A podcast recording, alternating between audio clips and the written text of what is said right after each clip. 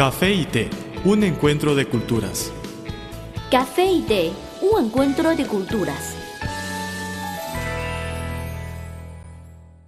¿Qué tal amigos? Bienvenidos a nuestro espacio Café y Té, un encuentro de culturas. Soy Guillermo Lee, productor y presentador de este programa. Y yo soy Carmen González. Les enviamos un cordial saludo a nuestros oyentes de todo el mundo.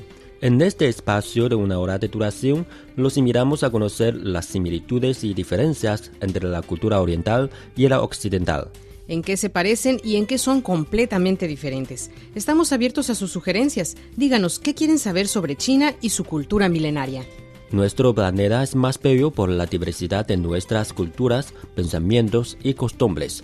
Emitimos este programa para extenderles un puente de amistad y de conocimiento. El encuentro de los sabores distintivos del café y del té puede tener resultados sorprendentes.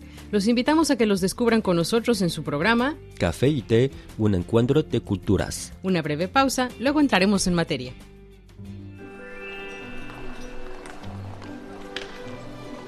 Había una vez una taza de café que rondaba sola por la barra de un restaurante. Pero un día apareció una taza de té y ambos se hicieron amigos. El encuentro de dos culturas se tornó en una mezcla de diversión. ¡Eh, eh! Y conocimiento. Esto es Café y Té, un encuentro de culturas.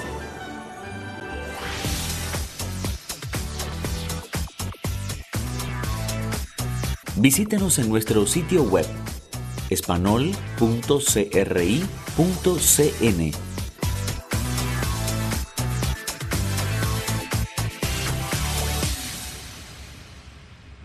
Café y Té, un encuentro de culturas, sigue junto a usted. Carmen González y Guillermo Lee agradecemos por su sintonía. Gracias por acompañarnos en este su programa Café y Té, un encuentro de culturas. Nuestro tema de hoy gira alrededor del sueño chino. Ahora vamos a ver la historia de Yin He, quien encontró su sueño chino en la región autónoma china de Tíbet. No bien acababa de llegar a Lhasa, la capital de Tíbet, cuando Yin He ya estaba totalmente fascinado por esta tierra. El cielo azul y las montañas nevadas le impactaron. El majestuoso palacio Potara, el solemne monasterio Zhonghan, la bulliciosa calle Parkour y el silencioso palacio Norpolinka explican la maravilla de una ciudad con esplendorosa naturaleza e impresionante cultura. Sin embargo, con el paso del tiempo comenzó a sentirse algo incómodo, pues allí no hay compras en línea, ni McDonald's, ni Starbucks. Al ver las fotos nupciales de sus amigos o al pensar en sus padres, le invadía la nostalgia. Pero al estar frente a las impresionantes montañas y ríos, sabía que había obedecido el llamado de su corazón. Quería realizar su sueño allí. Él estudió finanzas. En el Tíbet hay pocas firmas cotizadas y solo una compañía de valores, pero la región carece gravemente de personal calificado en este sector. Tuvo que hacer de todo, desde preparar documentos hasta presentar informes sobre el mercado de capitales para las consultas de los inversionistas. Además, visitó a muchas familias para conocer cómo era la vida local.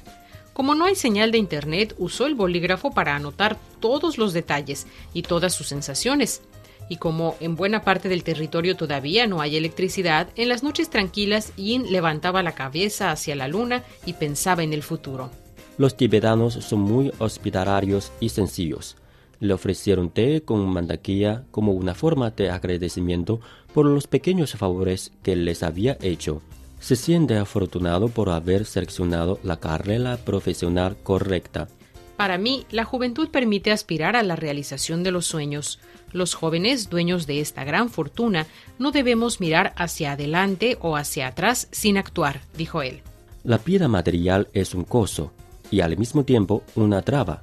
Si uno se libera adecuadamente de las cosas materiales de la vida, conseguirá más experiencias, más práctica y una mejor reflexión. El café es una de las bebidas más populares de Occidente. El té es la bebida tradicional de Asia. En la actualidad, podemos degustar en un mismo lugar de sus distintivos sabores. Así como el café y el té, las culturas de Occidente y Oriente tienen sus similitudes y diferencias. En nuestro programa podrá conocer algunos aspectos interesantes que estimularán sus conocimientos. Esto es Café y Té, un encuentro de culturas.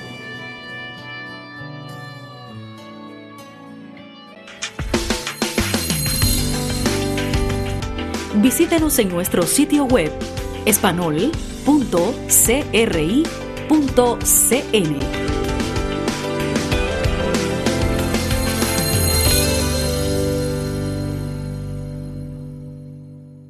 Somos Guillermo Lee y Carmen González, presentadores de su programa Café y Té, un encuentro de culturas. Ya nos acercamos al final del espacio de hoy. Antes de despedirnos, les ofrecemos como siempre nuestra sección Consejos útiles para la vida cotidiana. Consejos útiles para la vida cotidiana. ¿Qué tal amigos? Los saluda Juan Carlos Zamora desde Radio Internacional de China. Nuestro planeta cada día se ve más amenazado por el cambio climático y la contaminación. Temas como la protección medioambiental y la vida de bajo carbono ocupan las portadas de los periódicos, revistas y páginas web. Pero, ¿cómo llevar una vida de bajo carbono? En realidad no es tan difícil. El secreto está en los detalles cotidianos.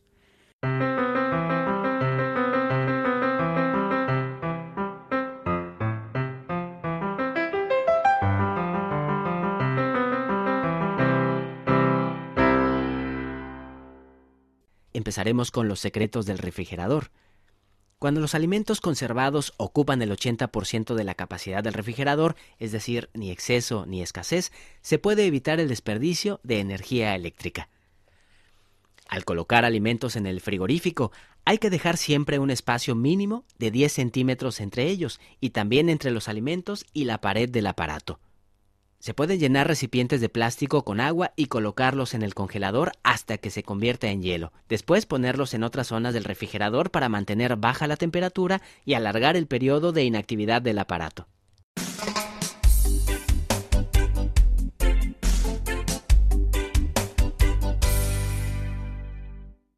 Otra forma de ahorrar energía eléctrica es utilizando correctamente el aire acondicionado. Por ejemplo, al momento de encender el aire acondicionado se gasta mucha energía, por lo tanto, no deben encenderlo y apagarlo frecuentemente. Esto, además de producir un sobreconsumo, provocará un mayor desgaste al compresor. Ubicar un ventilador debajo del aparato de aire acondicionado para intensificar el efecto refrigerante. Una vez apagado el aire acondicionado tras varias horas de funcionamiento, encender inmediatamente el ventilador. De esta forma no será necesario mantener encendido el aire acondicionado toda la noche, reduciendo casi la mitad del consumo eléctrico. Se puede poner el aire acondicionado en el modo de deshumectación en lugar del de refrigeración. Aunque la temperatura no será muy baja, la habitación tendrá un clima fresco y se ahorrará energía.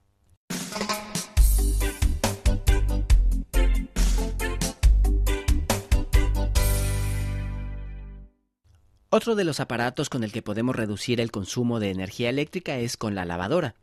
Al momento de lavar es mejor utilizar el programa de máxima capacidad, porque en el programa mínimo los motores se activan un mayor número de veces, lo que significa un menor rendimiento y una menor vida útil del aparato. Si se utiliza el centrifugado en modo de turbo, la eficiencia de la secadora alcanzará el 55% dentro de un minuto. Eso quiere decir que usualmente tres minutos ya son suficientes.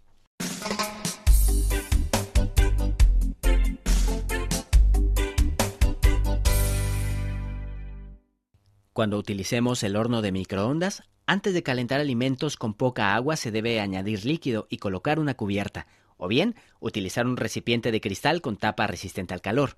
Es mejor que la comida a calentar pese menos de medio kilo y que esté partida en trocitos. Cuando sea una mayor cantidad, hay que calentar la comida en varios periodos de tiempo y no solo en uno, con lo cual se utilizará menor cantidad de energía.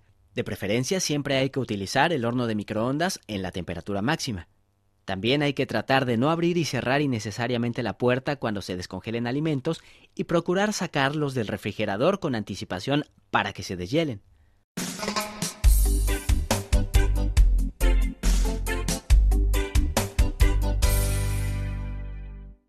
Ahora bien, cuando usemos la computadora, si no se utiliza en un cierto periodo de tiempo, hay que habilitar el modo suspender, lo que contribuirá a un menor consumo de energía cerrar programas o apagar dispositivos auxiliares inactivos como equipos de audio e impresoras. Además, evitar el uso simultáneo del disco duro, USBs y CD-ROOM, y ajustar el brillo del monitor.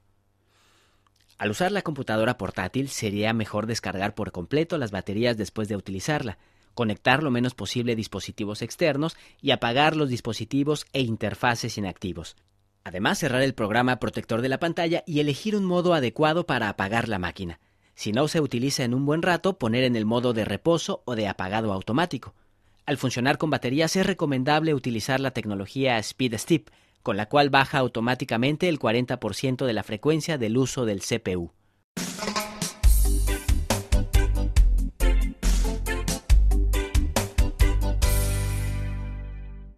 Y por último, también podemos ahorrar gas al momento de cocinar.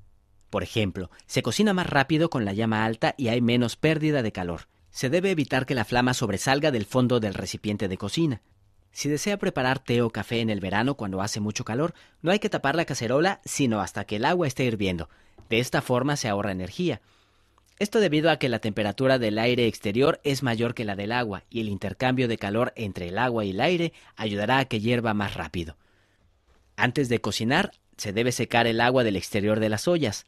Es mejor hervir los alimentos a prepararlos a vapor, y es aconsejable utilizar una olla de presión o de acero inoxidable. En un horno de microondas los alimentos se pueden calentar sin desperdiciar energía.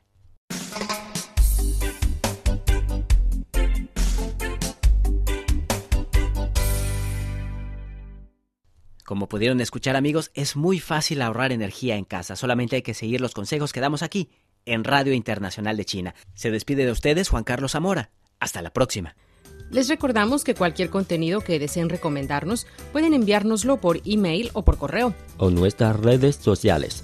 En Facebook nos encuentran como Radio Internacional de China y en Twitter síganos como arroba CRI Español. Con muchísimo gusto recibiremos sus sugerencias y comentarios. Aquí tienen nuestras vías de contacto.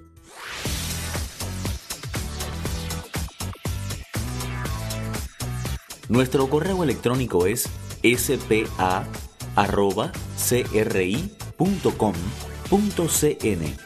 o bien puede enviarnos una carta a la siguiente dirección. Departamento de Español, Avenida San 16A, Código postal 1040, Beijing, República Popular China.